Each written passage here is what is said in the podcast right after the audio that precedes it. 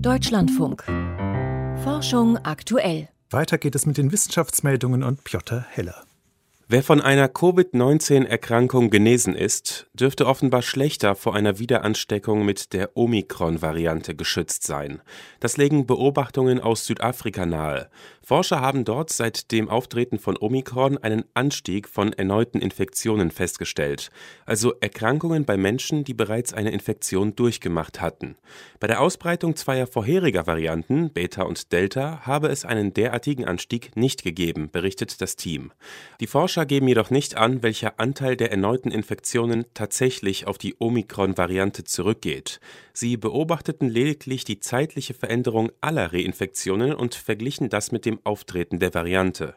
Ihre Studie wurde noch nicht von unabhängiger Stelle begutachtet.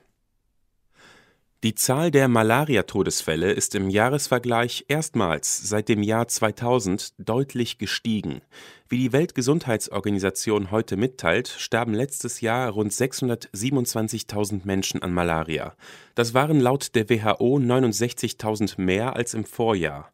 Zwei Drittel dieses Anstiegs seien auf Unterbrechungen von Malaria-Programmen wegen der Corona-Pandemie zurückzuführen. Der Rest ergebe sich aus einer neuen Berechnungsmethode. Die Zahl der Infektionen stieg auf 241 Millionen. 96 Prozent der Todesfälle wurden aus Afrika südlich der Sahara gemeldet. Dort betreffen 80 Prozent der Todesfälle Kinder unter fünf Jahren. Weltweit macht Malaria nach der neuen Berechnungsmethode knapp 8 Prozent aller Todesfälle bei Kindern in dieser Altersgruppe aus. Bislang waren die Statistiker von knapp 5 Prozent ausgegangen. Die Honigbiene stammt vermutlich aus Asien. Zu diesem Schluss kommt ein internationales Forscherteam im Magazin Science Advances. Die Wissenschaftler haben das Erbgut von über 250 Exemplaren aus 18 Unterarten der westlichen Honigbiene untersucht. Ihre Analyse legt nahe, dass die Art vor etwa 8 Millionen Jahren im Westen Asiens entstand.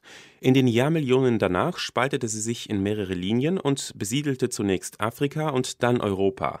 Die Honigbiene ist ein Bestäuber vieler Pflanzen, nicht zuletzt deshalb interessieren sich Forscher für ihren Ursprung, ihre Evolution und dafür, wie die Biene sich an verschiedene Umgebungen anpasst. Chinas Mondfahrzeug Jadehase 2 hat eine mysteriöse Struktur ausgemacht. Auf Fotos des Rovers sieht das Objekt wie ein rechteckiger Klotz am Horizont aus. Worum es sich handelt, ist unklar.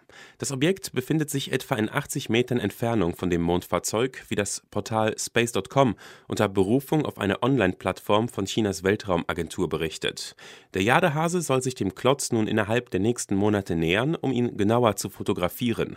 Eine Erklärung lautet, dass die mysteriöse Struktur ein Trümmerteil ist, das von einem Asteroideneinschlag stammt.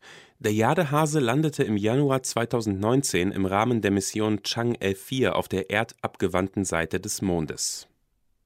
Forscher kommen dem hohen Energieverbrauch des Gehirns auf die Spur. Das Hirn benötigt im Vergleich zu anderen Organen viel Energie. Besonders auffällig dabei ist, dass auch Hirnregionen, die gerade nicht aktiv sind, immer noch einen großen Energiehunger haben.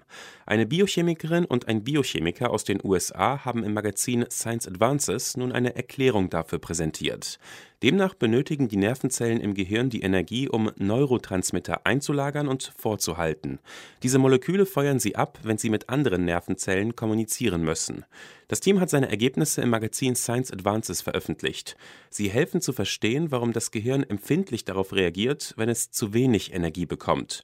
So führt etwa bereits die Halbierung des Blutzuckerspiegels zu ernsten neurologischen Folgen.